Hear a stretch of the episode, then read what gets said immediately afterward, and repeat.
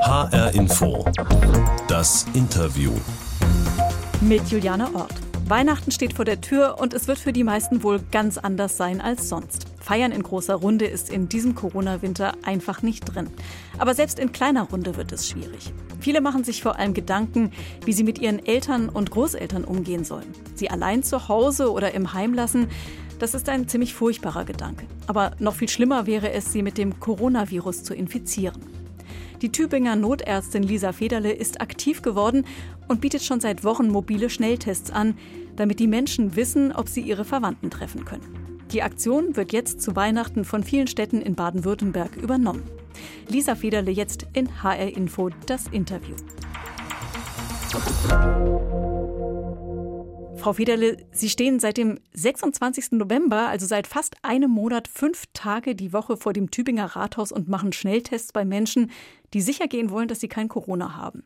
Ich habe Fotos von Ihnen gesehen und äh, darauf sehen Sie mit Ihren langen blonden Haaren ein bisschen so aus wie ein Weihnachtsengel. Fühlen Sie sich gerade auch so? Eigentlich nicht. Aber das ist nicht das erste Mal, dass ich das zu hören bekomme. Es würde auf das jeden Fall passen.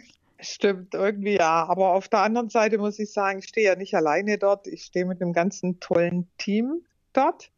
Und die alle ermöglichen das, dass wir das hinkriegen. Unter anderem das DRK, viele Ehrenamtliche oder alle arbeiten ehrenamtlich und ich finde das einfach klasse.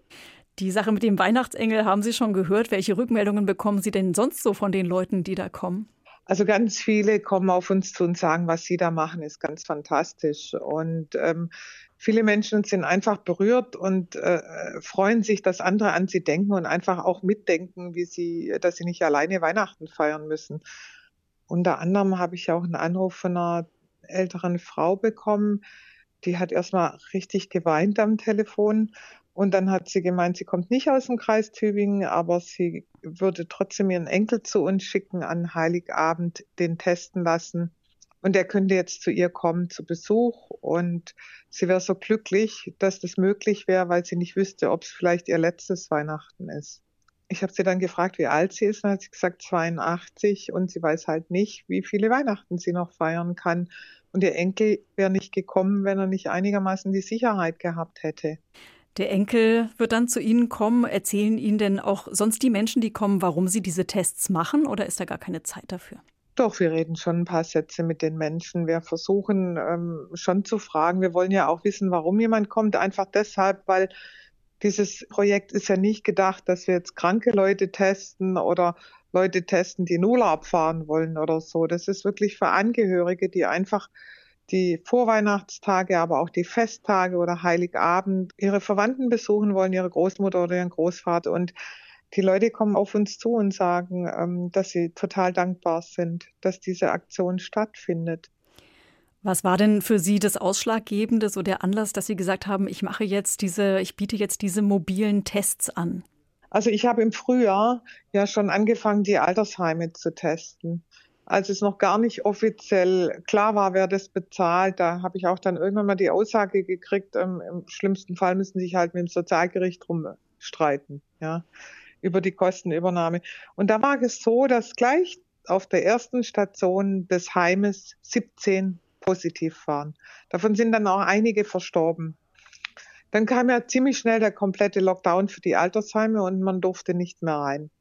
Dann haben mich völlig verzweifelte Leute angerufen, dass sie seit Wochen ihren Ehemann nicht mehr besuchen können, dass der Krankengymnast nicht mehr rein kann, dass Leute, die Schlaganfälle hatten, nicht mehr sich bewegen aus dem Rollstuhl raus, weil sie gar keine Gymnastik mehr haben und, und, und. Und schon damals habe ich mir überlegt und war auch in engen Kontakt mit einem Virologen in Tübingen, dass sobald die Schnelltests auf den Markt kommen, dass ich mich sofort dann darum bemühen werde, weil das die einzige Chance ist, eine gewisse Sicherheit zu bieten und eben keinen so knallharten Lockdown in Heim äh, durchzuführen. Ich habe auch Patienten erlebt, die einfach aufgehört haben zu essen, weil sie gesagt haben, sie haben nichts mehr vom Leben, sie möchten auch nicht mehr. Und wenn sie abgeschnitten sind von den Angehörigen, dann möchten sie nicht mehr leben. Und Sie machen diese Tests mobil vor dem Tübinger Rathaus. Warum dort? Warum nicht in der Praxis? Was ist der Vorteil? Also ich wollte meine Praxis trennen davon. Das eine ist ja mein Beruf, das andere ist ein Spendenprojekt, bei dem wir alle, ich habe ein circa 20-köpfiges Team, die ganzen Kollegen und alle, die da mitarbeiten, die vom DRK und so weiter, auch vom Kreis Seniorenrat, die arbeiten alle ehrenamtlich. Wir verdienen da keinen Cent und nehmen auch keinen Cent für unsere Arbeit, sondern wir arbeiten einfach, um den Leuten zu helfen und die Tests, die müssen wir halt zusammenkriegen durch Spenden. Und diese Spenden, wo kommen die her? Wie wird das finanziert? Also wir haben hier ein äh, schwäbisches Tagblatt, das hat schon vor äh, 2016 die Spendenaktion für die Flüchtlinge, für diese mobile Arztpraxis, das ist das Auto, das ich jetzt für dieses Projekt auch benutze, eine Spendenaktion gemacht. Unter anderem hat Til Schweiger da auch die Hälfte davon bezahlt. Wir haben damit die Flüchtlinge behandelt, haben danach, als die Flüchtlinge nicht mehr behandlungsbedürftig waren, haben wir dann die Obdachlosen behandelt und jetzt haben wir es halt für diese Schnelltestaktion eingesetzt. Erst für die Testaktion und dann für die Schnelltestaktion und für die Altersheime. Direkt zu Weihnachten, jetzt am 23. und 24. Dezember, soll es dann in mehr als 25 anderen Städten in Baden-Württemberg auch solche öffentlichen Schnelltests geben nach ihrem Vorbild. Das Land Baden-Württemberg will dazu etwa 50.000 Tests aus einer Notreserve zur Verfügung stellen. Also hat da Ihre Aktion Nachahmer gefunden. Sind Sie da ein bisschen stolz auch auf sich? Ja, ich freue mich da sehr. Ich meine, ich hatte mich ja im Oktober etwas angelegt mit dem Sozialministerium, habe dann einen offenen Brief vom Sozialminister bekommen und war dann vor drei Wochen circa bei ihm. Und ich habe ihn gebeten, dass er das Projekt übernimmt fürs Land, was wir hier in Tübingen machen.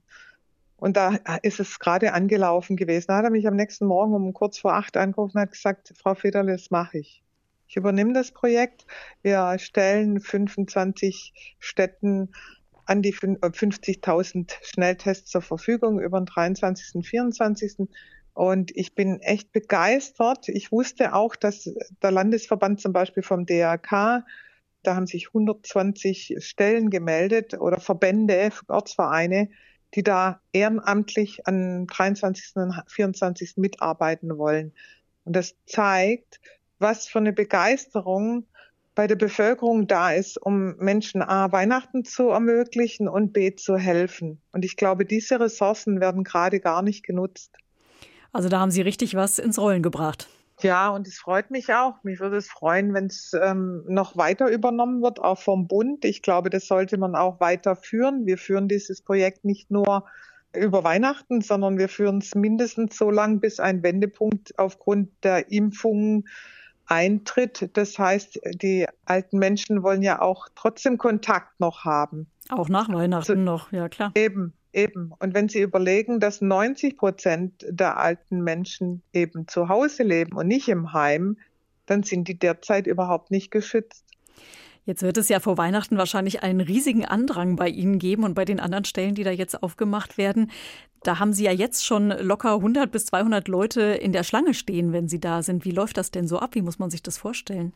Also wir haben einen Ordnungsdienst und ich muss sagen, dadurch, dass wir da keine Corona-Gegner haben oder irgend sonst was, da kommen ja die Leute freiwillig und gerne und sind froh und dankbar, dass wir das machen. Das heißt, die halten die Abstandsregeln ein. Das heißt, die verhalten sich völlig zivilisiert. Da schimpft auch niemand oder irgendwie sowas, sondern im Gegenteil, die sind alle total dankbar. Wir haben aber, wie gesagt, auch einen Ordnungsdienst, der notfalls da schaut. Das verteilt sich mit den Schlangen. Also die, wir haben zwei Stunden oder manchmal auch drei Stunden, die wir machen. Und in der Zeit verteilen sich die Leute dann. Und da die Tests ja schnell ausgewertet werden und wir oft mit drei Teams arbeiten, ist es eigentlich gut möglich, ohne dass jemand jetzt erfriert oder, oder irgendwie unzufrieden ist oder sich dass die sich eben zu nah auf die Pelle rücken. Ja, weil man muss ja auch noch so etwa eine Viertelstunde warten, bis dann das Testergebnis da ist. Dann sind die Leute ja auch weiterhin auf dem Platz. Also da sehen Sie aber kein Problem, dass da so viele Leute zusammenkommen, also dass man da so eine Art künstlichen Auflauf dann schafft. Also die, die, auch die Leute auf dem Platz, wenn die warten, auf das Testergebnis stehen die auseinander und da schauen wir schon sehr drauf. Aber wie gesagt, ich kann nur sagen, die Leute sind extrem diszipliniert. Sie bieten die Schnelltests in Tübingen an und am 23. und 24. Dezember wird es ja dann auch in anderen Orten in Baden-Württemberg solche Schnelltests geben. Wir sind jetzt hier wiederum in Hessen. Bei uns gibt es das noch nicht. Also Ihr Vorschlag, dass das im ganzen Bund geschehen sollte, ist noch nicht angekommen. Und diese Tests könnte man ja theoretisch auch selber machen, wenn man an einen rankommt. Äh, geht das oder sollte man da besser die Finger von lassen? Also ich teste, wir testen jetzt ja seit Wochen. Ich kann Ihnen nur eins sagen, ich habe viele, viele Menschen erlebt, die einfach zurückschrecken, die Angst haben, die automatisch den Kopf versuchen wegzuziehen.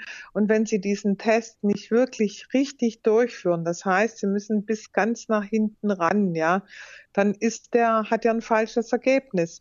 Und also ich halte es für absolut schwierig, dass jemand das bei sich selber macht, weil der, jeder den Reflex hat, wegzuziehen sich.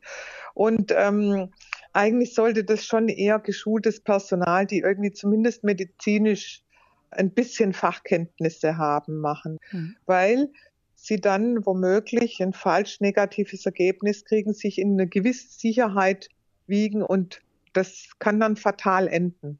So ein Schnelltest ist ja auch nur eine Momentaufnahme. Das heißt, bei einem negativen Ergebnis äh, kann ich dann so einigermaßen sicher sein, dass ich aktuell nicht infiziert bin und kann dann mal eben meinen alten Vater oder meine Großmutter besuchen. Äh, kann ich das denn dann auch wirklich mit einem guten Gewissen machen oder brauche ich dann noch weitere Schutzmaßnahmen? Also Sie, äh, Sie, wir sagen allen, und das ist auch ganz, ganz wichtig, dass Sie trotzdem diese ganzen AHA-Regeln einhalten müssen, dass Sie am besten eine FFP2-Maske tragen, die verteilen wir auch kostenlos und dass sie selbstverständlich äh, möglichst viel lüften sollen und so weiter. Und wir sagen auch, dass dieser Test eine absolute Momentaufnahme ist dass er maximal 95 Prozent Sicherheit gibt. Das Problem ist, dass wenn sie nur niedrig infiziert sind oder schon am Ausklang ihrer Infektion, dann zeigt er oft oder dann zeigt er in 5 Prozent halt falsch negativ an. Aber dann sind sie natürlich auch kein Superspreader. Und wir sagen, 95 Prozent ist besser als nichts. Und wie lange hält dann so ein Testergebnis vor? Also dann äh, habe ich dann Sicherheit so für etwa einen Tag oder sagen wir mal relative Sicherheit? Genau. Genau, so. relative Sicherheit für circa einen Tag. Deswegen machen wir das ja auch, dass wir zum Beispiel ähm, nicht nur am 23. und 24. das anbieten, sondern wir sind auch am 25. da und wir machen das fünf Tage die Woche, so dass es möglichst breit gestreut ist und die Leute tatsächlich zum Testen kommen können und dann abends oder am nächsten Morgen zu ihren Angehörigen können. Wie viele Infizierte kommen denn da so raus bei etwa 100 Getesteten? Also zwischen zwei und vier bei 100 circa. Mhm. Also zwei Und bis das sind ja alles, genau, das sind alles Personen, die eben dann andere nicht mehr anstecken können. Weil die werden ja dann, die müssen ja dann in Quarantäne. Das heißt, die gefährden ihre Eltern oder ihre Großeltern nicht. Und damit reduziert sich natürlich auch die Ansteckung in, in unserer Stadt. Und ähm, deswegen gehen wir davon aus, dass wir natürlich, das ist auch eine präventive Maßnahme, jetzt mal abgesehen von der Weihnachtsgeschichte und Aktion. Aktion. Hm. Ähm, wie reagieren denn die Leute? Sind die dann überrascht, wenn die erfahren, dass sie positiv sind? Ja, fast alle sind total geschockt, weil wir ja keine Kranken haben. Die kommen ja zu uns einfach, um, um zu gucken, ob sie auch tatsächlich, eigentlich kommen sie, weil sie die Bestätigung wollen, dass sie negativ sind. Ja, und wenn dann jemand positiv ist, erschrecken die schon sehr. Und was passiert dann mit denen? Also machen, gibt es dann auch eine Meldung, dass da jemand positiv ist? Also weil die stehen ja dann direkt vorm Rathaus und haben gerade erfahren, oh, ich äh, bin Trägerin des Coronavirus. Also der Arzt muss sie dann aufklären. Es gibt auch noch andere Kollegen, die auch immer wieder da sind bei dem Projekt, nicht nur ich. Und da ehrenamtlich arbeiten, der erklärt sie dann auf, erklärt ihnen, dass sie sofort in Quarantäne müssen. Aber ich muss sagen, die Leute wissen das auch im Allgemeinen. Also das ist nicht so, dass die Leute dastehen und gar keine Ahnung haben. Und ähm, wir melden das natürlich auch im Gesundheitsamt. HR Info, das Interview mit Lisa Federle, Notärztin aus Tübingen, die Schnelltests kostenlos und mobil anbietet. Diese Sendung ist ja quasi auch das Interview mit der Box. Also es gibt eine weiße Box, in die wir Überraschungen für unsere Gesprächspartner und Gesprächspartnerinnen legen. Und äh, weil wir uns nicht sehen können, Frau Federle, habe ich Ihnen etwas zum Hören in die Box gelegt. In Ihrem Fall geht es um eine Person und ich bin gespannt, ob Sie gleich erkennen, um wen es geht. Sleigh bells ring, are you listening? In the lane, snow is glistening, A beautiful sight, we're happy tonight, walking in a winter wonderland, gone away. Können Sie das äh, erkennen, wer da singt? Ist Ihnen das bekannt? Schwer. Schwer. Ich gebe Ihnen einen Tipp. Es ist ein Bürger aus Tübingen und Sie kennen ihn. Ach, natürlich. Selbstverständlich, jetzt weiß ich Ich wusste noch nicht, dass der auch noch Englisch. Das ist, das ist der Dieter Thomas Kuhn. Genau, das ist Dieter Thomas der Kuhn. Dem, der bei dem Projekt auch super mitmacht. Ganz toll. Der hat auch das für dieses Projekt unser Plakat entworfen. Genau, Dieter Thomas Kuhn, Schlagersänger aus Tübingen und früher als singende Föhnwelle unterwegs. Ähm, er unterstützt Ihre Aktion. Er hat ähm, das Plakat gemalt, haben Sie gerade gesagt, und ist offenkundig auch häufiger noch dabei bei Ihren Tests. Wie kam es denn dazu? Er ist fast jedes Mal dabei. Wir kennen uns schon seit langem wir sind auch befreundet und ich habe ihn angerufen und habe gesagt, Tommy, kannst du mir helfen? Und ich habe noch gar nicht ausgeredet und ihm erklärt, worum es geht, hat er sofort gesagt, ich freue mich, wenn ich dir auch helfen kann. Und ich helfe dir. Und dann habe ich ihm das Projekt erklärt und seitdem ist die ganze, also die Band, auch der Philipp, der in der Band ist, sind die die ganze Zeit, eigentlich fast die ganze Zeit mit dabei und helfen uns total. Helfen beim Abbauen, beim Aufbauen, schreiben, mitnehmen, Daten auf und, und sorgen einfach für uns und haben, wie gesagt, das Plakat designt, was jetzt in Baden-Württemberg auch verwendet wird. Und das ist einfach ganz toll. Also eher so praktische Hilfe. Ich meine, Singen ist ja im Moment äh, sowieso nicht so angesagt, das kann man schlecht machen. Das Plakat, das, äh, wie sieht das genau aus? Äh, da gucken ein Großvater, eine Großmutter und zwei Enkelkinder in Sternenhimmel. Und oben am Himmel sind so Pferde, die das Arztmobil ziehen. Ihr Arztmobil, Und mit dem Sie unterwegs sind. Genau, genau. Unten drunter steht als Text Stille Nacht, einsame Nacht, Fragezeichen, muss nicht sein. Dieses Bild hat das ganze Land jetzt von uns übernommen. Und übrigens, das wollte ich Ihnen vorhin noch sagen, bin ich von Hamburg angerufen worden. Wir sind auch von anderen Orten, die nicht zu Baden-Württemberg gehören, angerufen worden, die wollen es nachmachen. Also ob die das jetzt zu Weihnachten noch schaffen, weiß ich nicht, aber sie wollen diese Schnelltestaktion übernehmen. Also von Tübingen geht ein großes Signal aus, ähm, sodass es eben Senioren in der Weihnachtszeit oder möglicherweise auch erst später aber wieder möglich ist, ihre Verwandten zu treffen. In Tübingen haben es Senioren ja in der Corona-Zeit sowieso vergleichsweise gut, sagen wir mal, weil also neben ihrer Aktion mit den Schnelltests, ähm, die ja dafür sorgen, dass die Leute Kontakte haben können, können ältere Menschen auch Taxi fahren zum Preis eines Bustickets.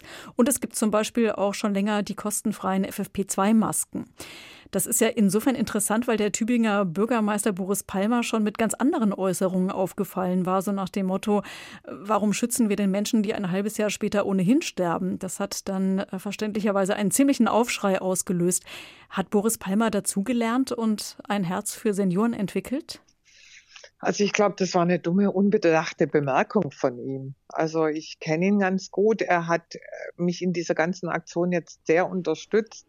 Und ich finde natürlich die Aktion mit den Taxen super vom, vom Oberbürgermeister, weil ich glaube einfach, dass es wichtig ist, dass man Leute nicht einfach in den Bus stopft. Also das ist eine tolle Aktion, die natürlich gut in unsere, also in die ganze Teststrategie und alles mit reinpasst. Sie unterstützen ältere Menschen mit den Schnelltests, damit sie eben Besuch bekommen können oder andere besuchen können, ohne Angst vor Ansteckung. Warum ist Ihnen das so wichtig, dass ältere Menschen das machen können? Wissen Sie, man weiß nie, wie lange man noch lebt. Und man weiß nie, ob es das letzte Weihnachten ist. Vor allen Dingen, wenn man alt ist. Und ich habe über Jahre Notdienst und Nachtdienst gemacht an Feiertagen. Ich habe sicher 20 Jahre einen Silvester Nachtdienst gemacht und die ersten Weihnachtsfeiertage auch immer Dienste gemacht. Die Hausärzte in Tübingen vertreten. Und ich bin so oft zu Menschen gekommen, die vollkommen deprimiert zu Hause saßen und sich irgendwie Gedanken gemacht haben und, äh, und einsam waren. Und das, das hat das Ganze noch forciert, diese Depression, also diese Lebensmüdigkeit. Und deswegen war es für mich die Horrorvorstellung, dass es durch Corona jetzt noch viel schlimmer wird. Dass also jetzt die, die nicht alleine zu Hause leben müssten oder Weihnachten verbringen müssten, dass die das trotzdem dann müssen, auch noch. Und das war für mich der Grund, warum mir das wichtig war. Haben Außerdem habe ich selber eine Familie und mir ist Weihnachten immer eins der wichtigsten Feiertage im Jahr gewesen. Ja, ich freue mich auf Weihnachten. Ich, ich freue mich auf die Familie und ich, für mich wäre das furchtbar, wenn ich das nicht könnte. Haben Sie da eine konkrete Geschichte im Kopf? Sie haben gesagt, Sie haben da schon häufiger ähm, so Situationen erlebt mit Menschen, die ganz furchtbar deprimiert waren. Haben Sie da ein spezielles Erlebnis noch? Ja, ich habe auch, natürlich, ich habe auch erlebt, dass sich jemand am ersten Weihnachtsfeiertag umgebracht hat.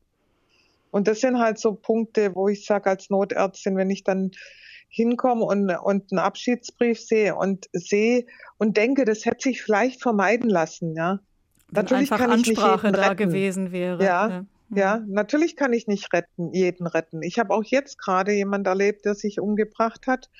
Und da hat die Zeit jetzt, Corona und der Lockdown und nicht mehr in Kneipen können, sich nicht mehr treffen können, das hat es sicher noch. Ich kann jetzt keine näheren Einzelheiten dazu sagen, weil ich bin ja, ich bin, ich stehe, unterstehe ja da der, des Arztgeheimnisses, aber das hat es sicher forciert und das ist mir unheimlich nachgegangen. Weil ich finde schon, also das ist mein Beruf, ja, dass ich versuche, Menschen zu retten, die am, eigentlich am Leben bleiben könnten und vielleicht es auch wollten, wenn man ihnen helfen würde. Menschen retten und äh, Menschen helfen. Sie haben, so nehme ich das jedenfalls wahr, ähm, Sie haben offenkundig ein ganz großes Herz für Menschen, die Unterstützung brauchen. Sie hatten vorhin schon erwähnt, diese Flüchtlingsaktion, wo Sie im Flüchtlingsjahr 2015 das Ärztemobil überhaupt entwickelt haben und damit eben medizinische Hilfe zu den Geflüchteten gebracht haben. Dafür haben Sie ja dann auch das Bundesverdienstkreuz bekommen. Oder dann eben die Obdachlosenhilfe, eine Fieberambulanz. Sie helfen offenkundig gerne Menschen, die Hilfe brauchen. Kann das sein? Das mache ich sehr gern und, und ich, mir ist das auch wichtig. Mir ist das wirklich wichtig, weil ich denke, wenn es einem selber gut geht und man irgendwie Glück gehabt hat in der Gesellschaft oder mit seinem Leben, ja, dann ist es auch wichtig, ein Stück weit davon abzugeben und mit anderen zu teilen. Sie sagen jetzt Glück gehabt. Ähm, immer hatten Sie jetzt aber auch nicht Glück. Sie wollten eigentlich ja schon als Kind Ärztin werden und dann kam aber erstmal alles ganz anders. Sie haben ja schon im Alter von elf Jahren Ihren Vater verloren, haben dann das Gymnasium abgebrochen. Sie sind dann früh schwanger geworden. Das hört sich jetzt nicht so nach idealen Voraussetzungen an für einen Werdegang als Ärztin, sondern nach sehr harten Jahren. Gibt es da so eine konkrete Situation vielleicht, die Sie vor Augen haben, wenn Sie an diese Zeit denken? Also natürlich waren das auch schlimme Zeiten und natürlich war es nicht einfach. Trotzdem glaube ich, hat mich das auch zu diesem Mensch gemacht, der ich bin. Ich habe Sachen erlebt und ich glaube, wenn Sie auch Tiefschläge erleben, dann sind Sie hinterher umso dankbarer, wenn Sie gute Sachen erleben, ja, und wenn Sie eine schöne Zeit haben und ich glaube, das gehört einfach mit zum Leben. Und ich habe es immerhin geschafft, dass ich mich aus dieser Situation immer wieder befreit habe und dann doch meinen Weg gehen konnte. Und mein größter Traum war mit neun schon Ärztin zu werden. Ja, ich wollte eigentlich Missionsärztin werden und ähm, ich glaube einfach, dass, dass das mich dann schon geprägt hat, was ich so alles erlebt habe und gemacht habe. Und deswegen habe ich auch ein Herz für Leute, denen es einfach schlechter geht und die in der Gesellschaft vielleicht nicht so viel Glück haben. Und ähm, ich meine, jemand, der woanders aufwächst, woanders lebt, am Verhungern ist, der hat eben nicht das Glück, dagegen ist mein Lebensweg genial gelaufen, wenn ich das jetzt mal so vergleiche. ja. Ja. Es ist dann immerhin alles gut gegangen, in Anführungszeichen, oder vieles ist dann immerhin gut gegangen. Sie haben das Abi dann nachholen können. Sie haben mit 30 dann das Medizinstudium angefangen, von dem Sie schon als Kind geträumt ja. haben. Sie haben dann in der Kneipe gejobbt, äh, vier Kinder großgezogen. Wie haben Sie das denn alles hingekriegt? Das fragen mich alle, das kann ich Ihnen gar nicht mehr sagen. Also damals kam mir das alles nicht so stressig vor, aber wenn ich das jetzt so angeschaut habe, mein zweitjüngster Sohn hat jetzt gerade Medizin fertig studiert, also macht jetzt gerade PJ. Wenn ich gesehen habe, wie die lernen müssen, habe ich gedacht, mich wunderte schon, dass ich das hingekriegt habe, aber in der Zeit damals nicht. Ja, Sie kriegen ja noch viel mehr hin. Sie haben auch noch alle möglichen ehrenamtlichen Posten. Unter anderem sind Sie Präsidentin des DRK-Kreisverbandes, also des Kreisverbandes vom Deutschen Roten Kreuz. Sie sind Pandemiebeauftragte der Kassenärztlichen Vereinigung im Landkreis und dann sind Sie auch noch in der Politik aktiv. Sie sind Mitglied des Kreistages und wären vor knapp zehn Jahren auch fast noch in den Landtag eingezogen für die CDU. Da haben dann nur ein paar Stimmen gefehlt. Wäre es jetzt aus Ihrer Sicht gut, dort zu sein und vielleicht auch politisch etwas äh, bewirken zu können für Menschen, die Hilfe benötigen? Es wollte, wir haben ja Wahlen im Frühjahr und es gab einige aus meiner Partei, die unbedingt wollten, dass ich jetzt nochmal antrete. Ich habe mich bewusst dagegen entschieden, weil ich eigentlich mit Leib und Seele auch Ärztin bin. Es hat mich kurz, habe ich mir es überlegt, aber irgendwie, ich bin ich mag die Politik nicht so, wenn es wirklich darum geht. Also ich mag Politik, wenn man es hinkriegt, Sachen durchzusetzen, ja, und Sachen hinzukriegen und Sachen zu bewirken. Was ich nicht mag, ist dieses Abwägende, dieses Austaxierende, dieses ständig sich überlegen, was sagt der Wähler dazu. Das ist überhaupt nicht mein Fall. Und ich bin jemand, der sich auch richtig anlegen kann, wenn es um Patienten oder ums Wohl von Menschen geht. Und ich glaube, ich wäre da manchmal dann vielleicht auch gar nicht diplomatisch genug. Ja, ich glaube auch so lange Prozesse, das ist überhaupt nicht Ihr Ding. Sie müssen die Sachen schnell umsetzen. Gut, sag mal so, manche Dinge brauchen auch ein bisschen länger, aber ich bin Notärztin auch. Ich, das heißt, ich muss einfach schnell zupacken. Ich kann mir nicht eine halbe Stunde überlegen, ob ich den Patienten jetzt so behandle oder anders. Ja, dann ist der tot unter Umständen. Und das habe ich natürlich aus dem FF gelernt, so eine Situation. Ich bin seit über 20 Jahren Notärztin und auch leitende Notärztin. Das heißt, wir haben, wir kommen immer in Situationen, mit denen wir, auf die wir gar nicht vorbereitet sind. Dadurch bin ich natürlich auch Situationen gewohnt, wo ich schnell agieren muss. Und ich denke, jetzt in der Krise, in der wir uns alle befinden, ja, eigentlich ja auf der ganzen Welt, können wir uns nicht zehnmal überlegen, ob das jetzt finanzierbar ist, wie es finanzierbar ist, warum es finanzierbar ist, von wem es finanzierbar ist und es dann noch zehnmal diskutieren. Weil dann ist es einfach für manche Menschen zu spät. Und ich glaube, das ist ganz, ganz wichtig. Jetzt steht ja Weihnachten vor der Tür. Wie verbringen Sie selbst denn Weihnachten? Sie haben ja vier Kinder großgezogen. Da ist die Wahl ja möglicherweise auch schwierig, mit wem man jetzt feiert, wenn es eben nur wenige Leute sein dürfen. Also da mein ältester Sohn mit seiner Frau und meinen Enkelkindern, die fünf Jahre alt sind, das sind Zwillinge, im gleichen Haus schon seit 14 Jahren mit mir wohnt. Wir haben getrennte Wohnungen, aber wir leben im selben Haus und verstehen uns auch super. Feiere ich sowieso mit denen, weil ich nämlich am 24. noch auf dem Marktplatz stehe und testen muss. Das heißt, dieses Jahr kann ich nicht kochen und das Weihnachtsfest nicht vorbereiten. Das machen, macht meine Schwiegertochter. Und meine anderen beiden Buben sind auch da. Wer leider jetzt halt nicht kommen kann, ist meine Tochter, die in der Schweiz lebt mit ihrem Mann und ihren zwei Kindern. Die hat gerade ein frisch geborenes Kind und das wird aufgrund der äh, ganzen Situation leider jetzt nicht gehen, aber ich bin trotzdem mit meinen Kindern zusammen und darüber bin ich total glücklich und das wünsche ich irgendwie auch jedem, dass er so ein Glück hat. Und machen Sie vorher noch einen Schnelltest? Ja, ich teste mich schon regelmäßig, weil ich möchte niemanden anstecken, auch meine Patienten nicht. Ich möchte auch niemanden gefährden, auf gar keinen Fall. Wenn Sie jetzt einen Wunsch zu Weihnachten frei hätten, was wäre das? Dann würde ich mir wünschen, dass wir alle einigermaßen die Zeit überstehen, ohne dass wir zu viele Schäden hinterlassen, ohne dass zu viele alte Menschen sterben, die teilweise wirklich noch nicht sterben wollen und auch noch eine Lebensqualität haben, auch wenn sie über 80 sind. Und ich würde mir aber auch wünschen, dass es wirtschaftlich für viele, die jetzt wirklich wahnsinnig in der Krise sind, irgendwie weitergeht. Ja, ich habe das Glück, ich habe einen krisenfesten Beruf. Für mich ist das eher umgekehrt, dass ich so viel arbeite wie nie. Mir wäre es lieber, ich hätte ein bisschen weniger zu tun. Aber ich wünsche mir, dass wir das alle einigermaßen unbeschadet rumkriegen. Und ich wünsche mir von der Politik, dass sich ein Stück weit an Tübingen was abschauen. HR Info das Interview mit der Tübinger Notärztin Lisa Federle. Sie bietet kostenlose Schnelltests an und ermöglicht es damit, dass auch ältere Menschen einigermaßen risikofrei an Weihnachten besucht werden können. Jetzt wird die Aktion noch einmal ausgeweitet.